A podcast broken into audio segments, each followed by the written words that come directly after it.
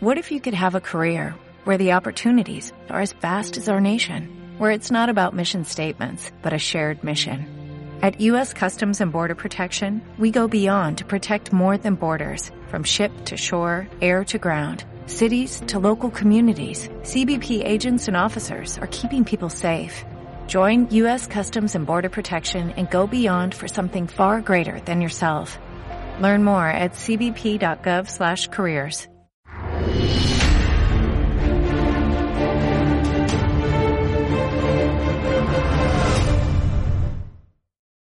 Hola, ¿qué tal? Bienvenido a Demos, la actualidad con criterio, un programa en el que hoy queremos comenzar con la sección económica y saludamos ya a nuestro experto, el señor Roberto Centeno. Roberto, ¿qué tal? Muy buenas tardes. Muy buenas tardes. Decía yo al inicio del programa, Roberto, que empezábamos con lo económico porque ayer se publicaron los datos de la EPA y son unos datos que nos han preocupado especialmente porque es que realmente, Roberto, dan escalofríos.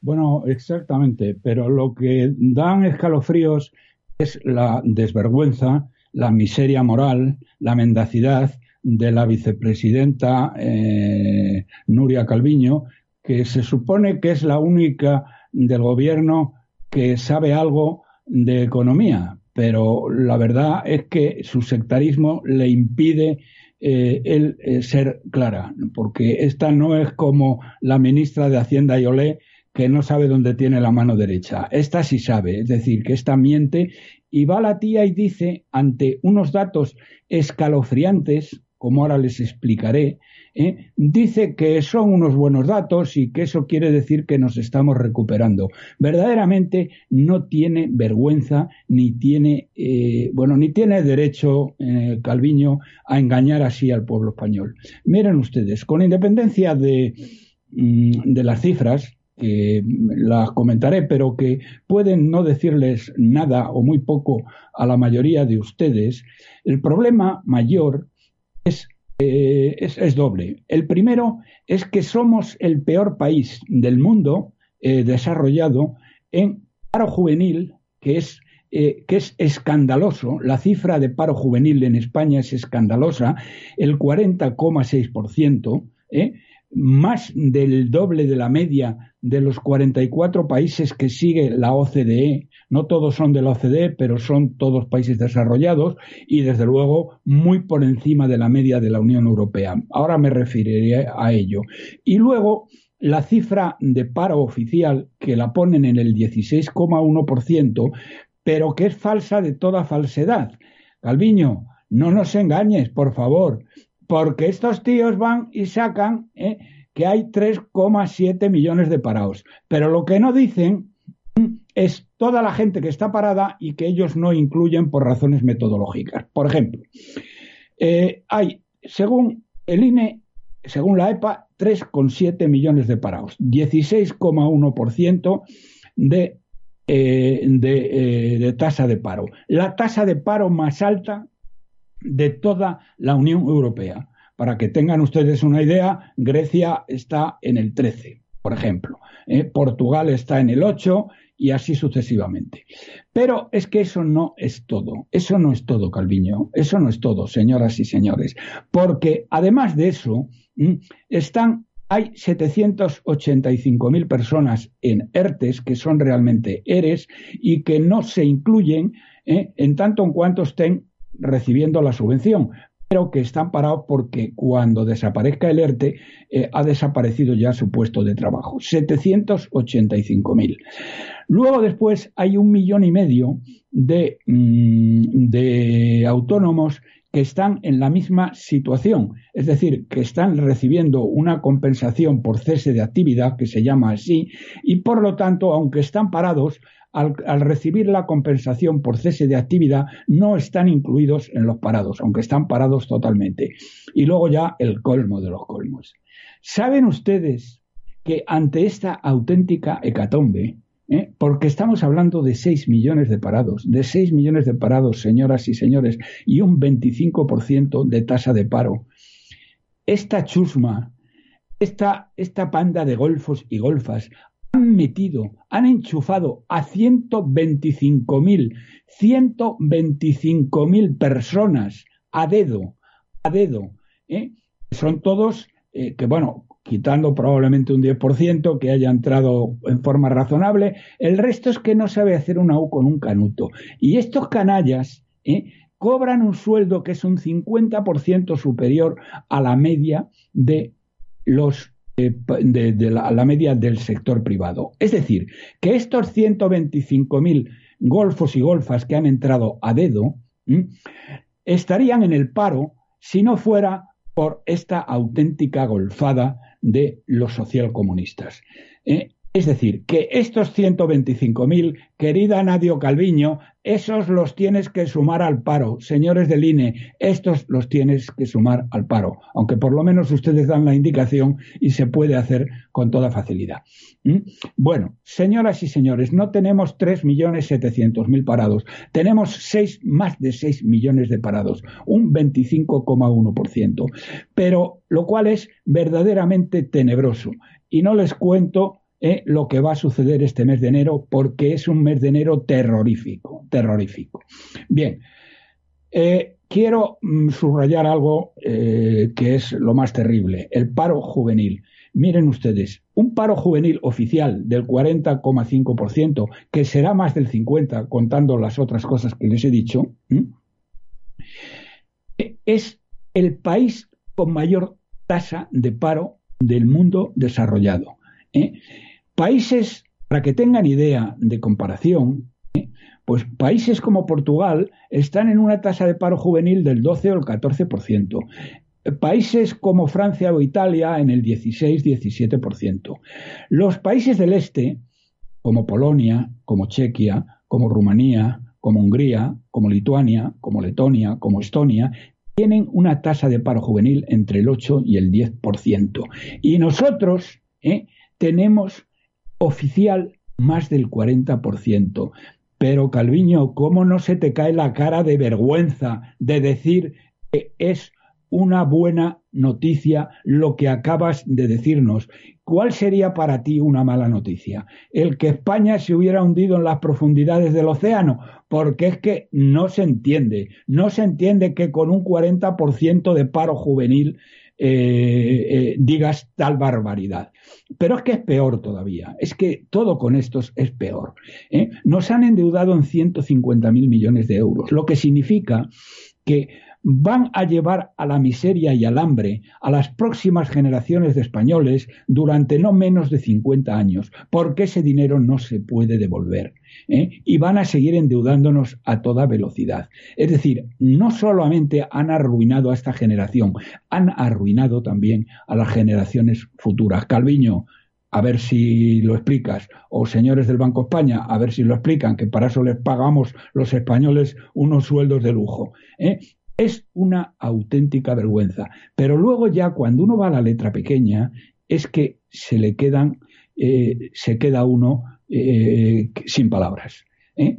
¿Saben ustedes que de los pocos que han conseguido empleo en juvenil, juvenil y no juvenil, en el año 2020 son empleos de unas pocas horas, son empleos de unos pocos días, son empleos todos ellos precarios. Es decir, señoras y señores, y con esto termino, no solamente tenemos el mayor paro juvenil del mundo desarrollado, no solamente tenemos el mayor paro juvenil de Europa, con una diferencia brutal, porque es que es más del doble, ¿eh? bien, de la media. Es que además, queridos amigos, ¿eh? Eh, queridos jóvenes, es que este año no encontrarán ustedes trabajo, el que viene tampoco y el siguiente tampoco. Y cuando me refiero a encontrar trabajo, me refiero a un trabajo digno, no a un trabajo de unas horas de camareros, ¿eh? aunque sean ustedes tengan una carrera de ingeniería. Es de vergüenza a dónde nos está llevando al hambre, la miseria ¿eh? que nos está llevando esta gente. Y lo que es ya de psiquiatra, ¿Cómo es posible, señoras y señores, que ante esta barbarie, ante este hundimiento económico, familiar, un millón doscientas mil familias tenían todos los miembros en paro. Es que eso es que no está escrito en ningún lado. Y siguen votando socialista. Pero es que están ustedes locos. Yo entiendo perfectamente que los 125 mil golfos y golfas que han colocado eh, voten socialista y sus parientes. Eh, porque les han hecho un favor tremendo. ¿eh? Bueno, con un sueldo de lujo, además, un 50% superior al de, al de, lo, al de la media del sector privado. Entiendo que estos voten socialista, pero ustedes que están en la miseria, que sus hijos y los hijos de sus hijos van a estar en una situación de auténtico hambre, ¿eh? ¿cómo pueden seguir votando socialista? Y no les digo ya a los traidores, eh, a estos miserables comunistas bolivarianos que son la hez de la hez de la izquierda mundial. Bueno, pues esto es queridos amigos, lo que tenemos. Una auténtica catástrofe, una auténtica catástrofe de empleo, una auténtica catástrofe de bienestar y sobre todo una auténtica eh, catástrofe para los jóvenes de este país, que no tienen ni trabajo ni esperanza de tenerlo. Pues Roberto, muchísimas gracias por haber estado con nosotros y hasta la próxima. Hasta la próxima.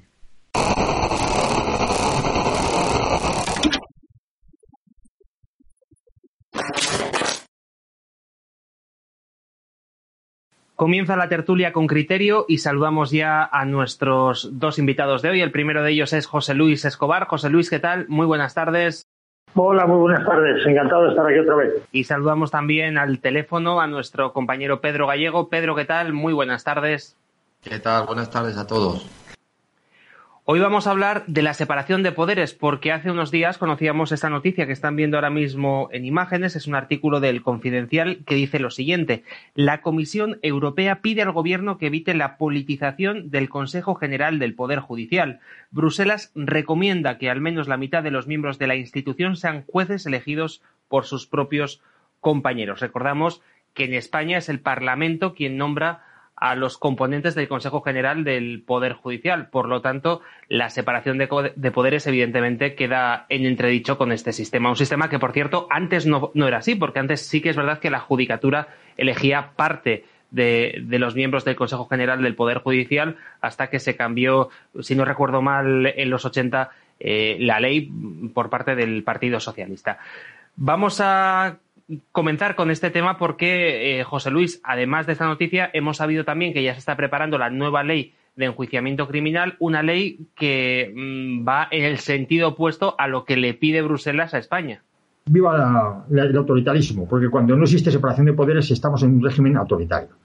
Y luego me ha llamado, bueno, el, que haya un cardenal. Un cardenal eh, viene de cardo cardinis, que significa eh, el gozne, el gozne de una puerta. Es decir, aquello que, que permanece inmóvil que son los, principios, pero que permite girar la, puerta. Eso es un cardenal, un cardenal eclesiástico. Bueno, pues me, llama la atención que en, Europa exista un cardenal encargado de vigilar los principios morales. Pedro, ¿qué opinas de esta noticia? ¿Qué opinas de estas declaraciones que nos llegaban desde Europa?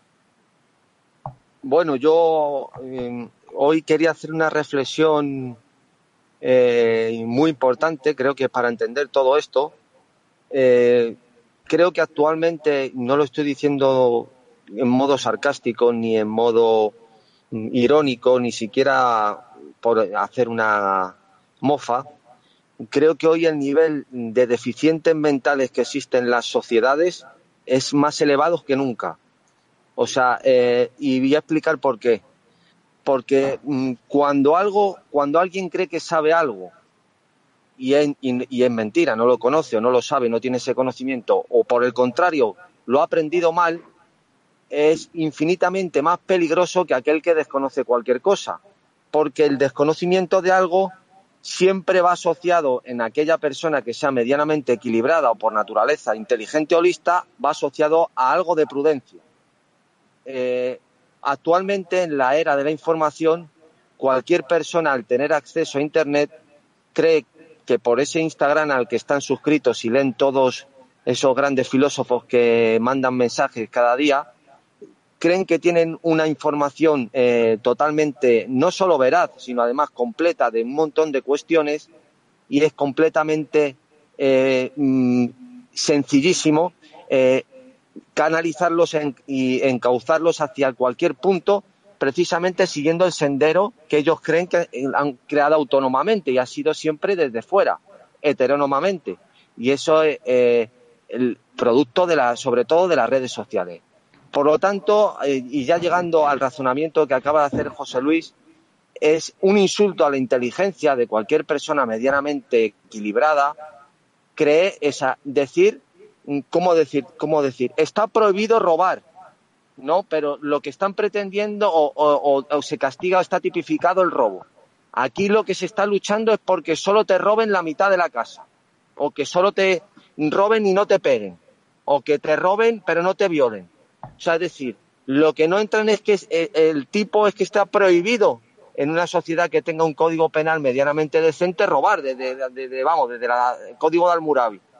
Pues no, no, aquí ya no, se dan los más eh, intelectuales del mundo, se, se, se embaran en su posición y se dan un golpe de pecho diciendo, un momento, es que como mínimo la mitad vamos a ser, a tener un poco de sentido común, esperar que voy a hablar yo, la mitad tiene que ser por lo menos decidido por, por los propios jueces, hombre, pero qué barbaridad es esta que todos lo decidan los partidos políticos, pero hombre, qué hombre más sensato, es verdad, es que parece mentira, ya se crea una, unos debates en todas las televisiones, los YouTube, y hablan ya sobre, hombre, es que hay que luchar porque la mitad sean decididos por los jueces, no que sean todos por los, porque qué barbaridad, hay que luchar por esto, es que parece mentira. Bueno, pues este nivel de confusión solo puede darse en una sociedad enferma, que es en la que estamos actualmente.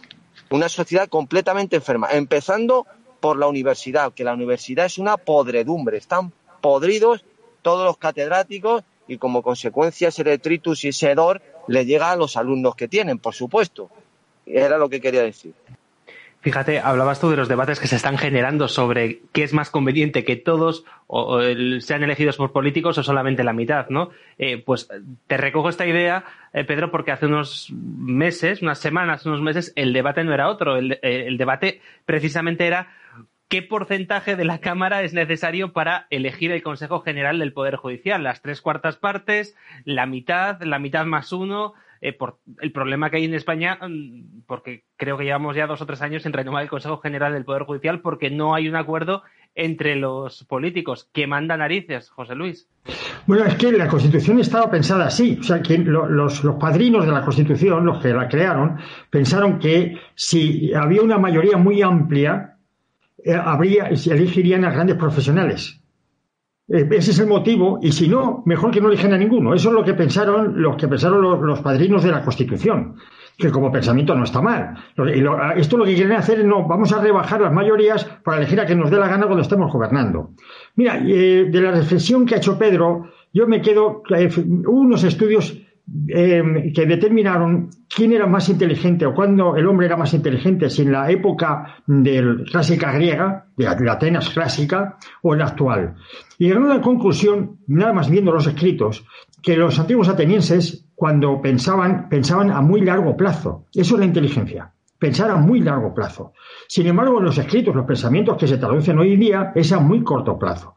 Nosotros, eh, que eso, una cosa es ser inteligente, que es pensar en pensamiento a largo plazo, y otra cosa es ser listo, o pícaro, o pillo. Eso es pensamiento a corto plazo. Bueno, los políticos que tenemos son cortoplacistas, y bueno, que haya mayoría, una mayoría pequeñita, para que cuando gobierne yo los elija yo. Y luego, a cambio, tú, cuando gobiernes, que ahora estás en la oposición, cuando gobiernes tú ya los eliges tú y haces de los jueces lo que a ti te dé la gana porque tú tienes el poder. Eso es el, pensamiento de un partidista, es decir, de un partidario de un estado de partidos, pero no, desde luego, de alguien que quiera eh, eh, tener un poder judicial independiente. Bueno, yo quería recalcar que si algo caracteriza a una forma de gobierno democrática, precisamente es la separación de poderes, porque la representación ya existía la representación ha existido desde, la de, desde Marsilio de Padua, toda la Edad Media, eh, ha existido la representación con los cuadernos de quejas, por ejemplo, ¿no? Pero lo que define realmente un sistema democrático es la separación de poderes.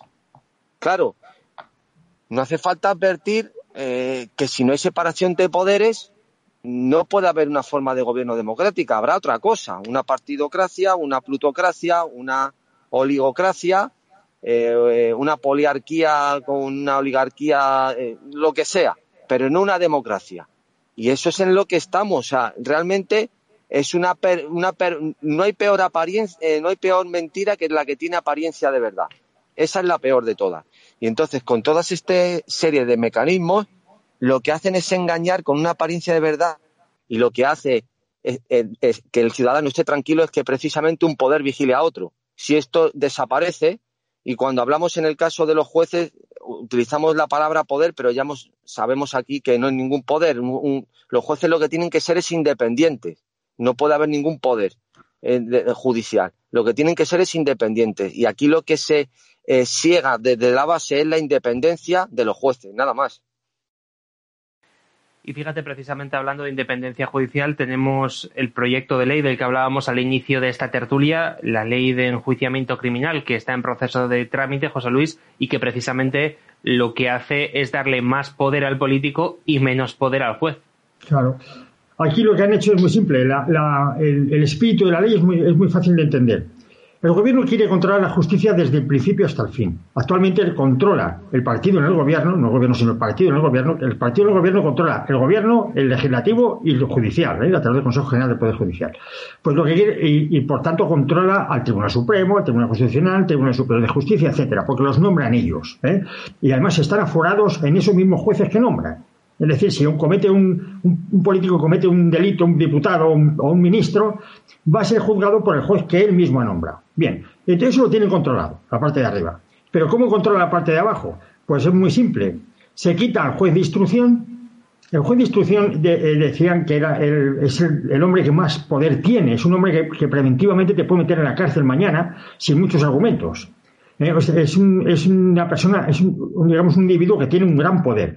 Bueno, quitamos al, juez de instrucción y ponemos de instrucción a un fiscal. Recuerdo que el fiscal, la fiscalía es un órgano jerarquizado que dependen del fiscal general del Estado, están a sus órdenes, tienen que obedecerle. Las circulares del, del, fiscal general son obligatorias para todos los fiscales y el fiscal general lo nombra el gobierno. Es decir, que está perfectamente, eh, es un, mecanismo perfectamente engrasado para obedecer a los intereses del gobierno. De hecho, lo hemos visto últimamente, por ejemplo, con la crisis de coronavirus, cómo el fiscal, la fiscalía, se ha volcado además con todos los medios técnicos a su alcance para que no, eh, no, no, mm, prosperara ni una sola de las querellas que se han interpuesto contra los diferentes, contra los diferentes eh, ministros, eh, altos funcionarios, etcétera. Es decir, bueno, pues ahora han quitado al juez de instrucción y han puesto al fiscal. Eso es lo que quieren hacer.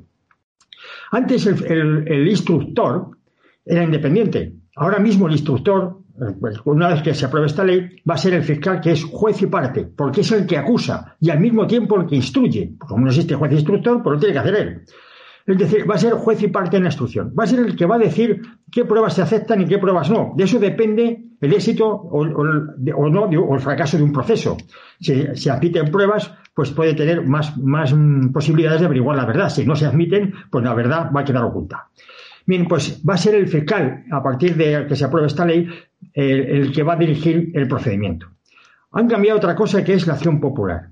Si echamos la vista atrás, la mayoría de los casos de, de, corrupción, ¿por qué han saltado? ¿Ha sido por la acusación del fiscal? No. Al contrario, el fiscal, en la mayoría de los casos de corrupción, ha solicitado el archivo de inicio ha sido luego a través de los recursos de las acusaciones populares los que han, podido levantar en, el procedimiento y continuar hasta su, hasta, hasta, por ejemplo, hasta su éxito, como por ejemplo el caso Bugal, por poner uno solo, o el caso de los ERE, o el caso de, fin, cualquier caso de corrupción que queramos coger. Siempre el fiscal de inicio se ha opuesto a practicar pruebas, ha solicitado el archivo, etcétera. Bueno, pues este es ahora el que lo va a dirigir. Pero, ¿qué acusaciones populares son las que han levantado más ampollas? Pues han sido dos principalmente. Manos limpias, que era un sindicato, y los partidos políticos, por ejemplo, vos. Vos ahora mismo está metido en no sé cuantísimas acciones populares y está levantando apoyos y consiguiendo sentencias o procesamientos. Bien, ¿qué hacen con esta nueva ley del juiciamiento criminal? Pues prohibir la acción popular a los partidos políticos y a los sindicatos. A partir de ese momento, a partir de que se apruebe, ya no podrán, eh, no, podrán ejercer la acción popular. Bien, y además eh, advierte contra el fraude de ley, es decir, que un partido político utilice pues, a una persona o a, un, o a otra entidad jurídica en, sustitución del Partido Popular, haga un fraude de ley. Bueno, ya la ley lo previene, para que no se haga esto, para que no se hagan esas trampas. Luego, otra de las cosas, otro de los factores que ha molestado mucho a los gobernantes es que cuando se lleva un procedimiento penal estén todos los periodistas al cabo de la calle de lo que ocurre dentro. ¿Por qué? Porque abogados, procuradores, eh, por, diferentes intereses que tienen en la causa, pues lo filtran. ¿Qué hace esta ley? Prohíbe tasativamente a todo el mundo dar información a la prensa e instituye como única, la única persona autorizada para comunicar cómo está un procedimiento al fiscal del caso o en su caso al fiscal jefe de la provincia donde esté el, ubicado el tribunal donde se esté llevando el asunto. Es decir, y advierte muy seriamente a procuradores, funcionarios y abogados para que no digan absolutamente nada de lo que está ocurriendo en el procedimiento. Bien, eh, de, tal manera controla la instrucción y controla la información pública, porque actualmente con la información pública se puede ejercer presión para que un asunto vaya adelante. Pero si el instructor ya lo tienes controlado por el partido a través del fiscal general del Estado y a la prensa la tienes controlada a través de ese mismo fiscal, pues tienes controlado otro proceso. Luego hay un principio que se instituye, esto ya venía con el, con el proyecto de ley de Gallardón, que es el principio de oportunidad. ¿Qué significa esto? Hasta hoy eh, existe el principio de legalidad. Tú la haces, tú la pagas. Tú cometes un delito tipificado por la ley, inexorablemente, en teoría, si eso va a los tribunales, tú terminas condenado. ¿Qué significa el principio de oportunidad? El principio de oportunidad da la facultad discrecional al fiscal para continuar la investigación o archivarla, porque lo considera oportuno, por razones de oportunidad. Dice, la apreciación discrecional de los supuestos de oportunidad corresponderá en exclusiva al Ministerio Fiscal, dice el artículo 90. ¿Esto qué significa? Solamente el fiscal, ojo, ¿eh? no el juez que vela por los derechos, no, no las partes, solamente, solo y exclusivamente el fiscal tiene la facultad discrecional, es decir, no regulada con precisión, discrecional de decir este caso lo archivo o no lo archivo. Bien, este asunto va contra el principio de legalidad y el principio de legalidad, claro, está, eh, está, consagrado por la Constitución, por el artículo 9. Este, eh, hablaba, Pedro de la universidad. Cuando Gallardón quiso, eh, quiso aprobar la ley de procedimiento criminal instituyendo este principio de oportunidad, que ha sido copiado de aquel proyecto, me acuerdo que hubo un debate en la universidad y estuvieron presentes por varios catedráticos de derechos, de derecho penal, etcétera. Bueno, y me invitaron a mí también. Y cuando yo hablé de la barbaridad que es el principio de oportunidad, ponían casi cara de sorpresa. Imaginaos. Es decir, dar al fiscal el poder de decir este delito, puede ser pues, cualquier delito, vamos, un delito, no lo persigo porque considero discrecionalmente oportuno no perseguirlo, eso lo veía normal. Catedráticos de Derecho Penal. Y además había una vicerrectora también de, de la Cátedra de Penal. Y lo vieron normal y se escandalizaban, ponían cara de, cara de susto cuando yo, claro, arremetí con una búsqueda tremenda por este principio que se carga por lo que es un Estado dirigido por la ley, porque la ley se aplica, no se aplica dependiendo del individuo que, que ejerza la función de fiscal en ese momento. Y además, las reglas o las instrucciones para, para, aplicar el principio de oportunidad, según la ley, las dirige el fiscal general del Estado, aquel que han nombrado los políticos. Bueno, eh, dicen que en este caso hay una cosa muy curiosa porque es una trampa eh, para, tiburones.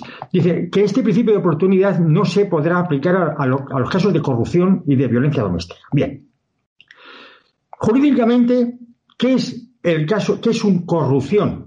Porque eh, eh, hay que definirlo, no lo define la ley, el proyecto de ley no la define. Te tienes que ir al Código Penal para ver qué significa corrupción. En corrupción solamente el Código Penal lo aplica en, dos momentos, uno, en, dos asuntos, en dos, en dos casos. Uno es la corrupción de menores y otro la corrupción de negocios privados.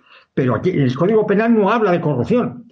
Bueno, pues aquí dice que, no se puede aplicar en caso de corrupción. Si se tiene que interpretar forzosamente, porque no existe más, eh, corrupción que la que diga el Código Penal, en casos de corrupción de menores en caso de corrupción de negocios privados. Pues fantástico. Yo, José Luis, ha llegado un punto en el que no sé para qué tenemos tanto tribunal y tanto juez, si ya directamente es el gobierno el que juzga. Pedro, a partir de ahora le vamos a decir a Pedro Sánchez, a nuestro gran rey, que, nos juzgue directamente y que nos diga qué es lo bueno y qué es malo. Y además, con todo esto, pues, ¿para qué vas a prohibir el robo en las instituciones? Y automáticamente ya lo pueden hacer, pues que lo legalicen, ¿no? ¿Puestos a ello, Pedro? Bueno, eh, me recuerda la frase esa de Grucho Mar, desde la más absoluta miseria hemos llegado a las más altas cotas de la miseria.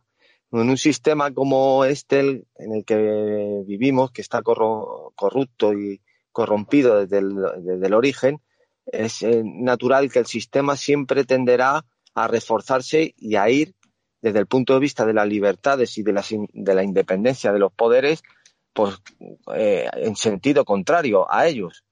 eh, es, natural que finalmente tendamos hasta, tipo, a este tipo de, situaciones, como estaba explicando antes José Luis, que sea discrecional la persecución o no de un delito. Imaginaos cuando haya imputados políticos o, grandes empresarios o cualquier tipo eh, de persona relevante que haya estado o haya tenido connivencia con algún, algún poderoso, eh, se puede maridar esto mismo con la, con la decisión tan, em, tan magnánima desde Europa de pedir la mitad del Consejo que sea elegido por los jueces. Es decir, todo este mare magnum de despropósitos no son al azar ni vienen provocados por una suerte del destino. Es que el propio sistema solo puede dar esto.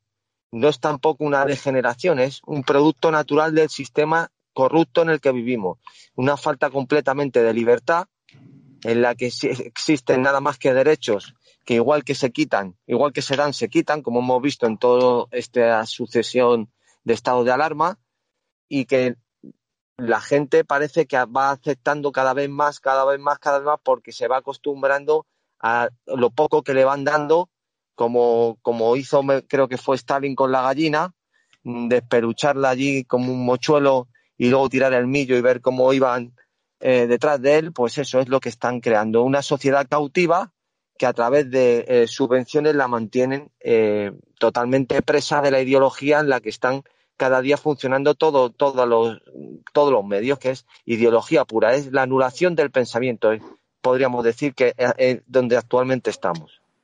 Y lo poco que piensan además, Pedro, siempre es para pedir que nos restrinjan más el movimiento, que nos encierren en nuestras casas y que nos quiten todas las libertades que se les puedan ocurrir. En fin, no nos queda mucho tiempo, así que a modo de conclusión, una última intervención para cada uno. José Luis, adelante. Bueno, pues que yo lo que te diga, yo con esta, con esta norma ya mm, prácticamente doy por terminada cualquier atisbo de justicia no penal si esta, esta ley es, es aprobada.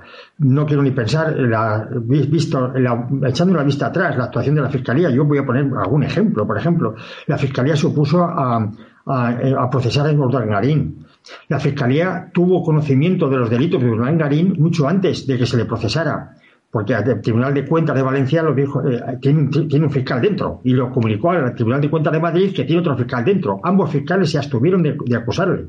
El caso Urdangarín. En el caso de la cláusula suelo fue el fiscal el que, el que solicitó al tribunal que no se aplicaran los, eh, nada más que hasta cierto punto, la nulidad de la cláusula suelo. la trayectoria de los fiscales en España es algo absolutamente mm, vergonzoso.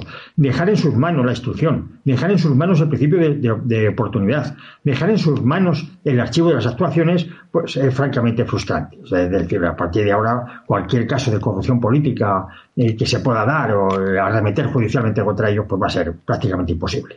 vamos a tener que buscar otro tipo de justicia paralela. Es decir, vamos, como la justicia esta no funciona, hay que buscar otra paralela. Pero claro, la otra paralela eh, forzosamente tiene que ser ilegal, pero no queda otra. Y ese ilegal además muchas veces da más miedo incluso, ¿eh? da más miedo según quién coja el fusil. Eh, decías antes, eh, José Luis, que Montesquieu ha muerto, recordabas esa frase que dijeron los socialistas hace unos años, en la década de los años 80, Pedro, yo te pregunto a ti, yo no sé si Montesquieu ha muerto, pero lo que sí que ha muerto claramente es la justicia con, este tipo de normas que, que nos han presentado. Bueno, de eso es, algo evidente. Hace mucho tiempo que no existe justicia eh, en los términos en los que nosotros manejamos, ¿no?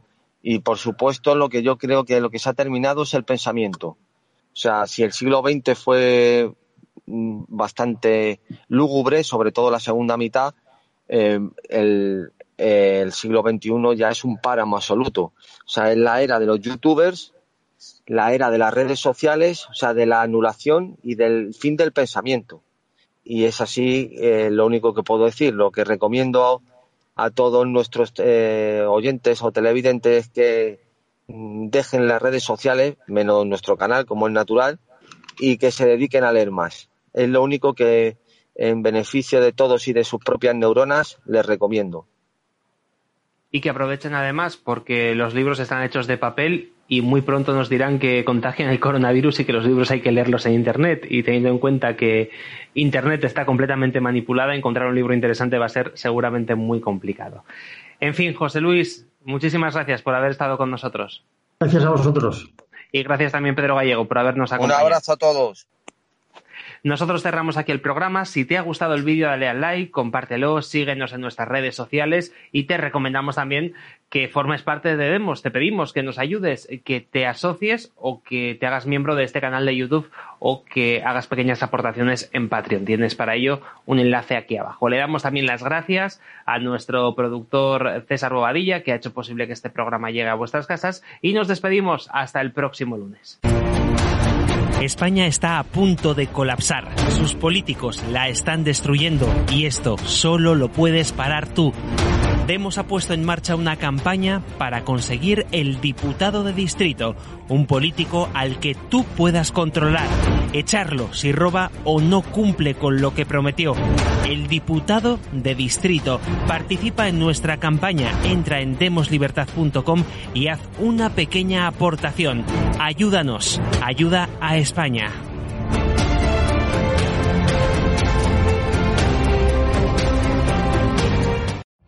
Every day, we rise, challenging ourselves to work for what we believe in. At U.S. Border Patrol, protecting our borders is more than a job, it's a calling. Agents answer the call, working together to keep our country and communities safe. If you are ready for a new mission, join U.S. Border Patrol and go beyond. Learn more at cbp.gov/careers.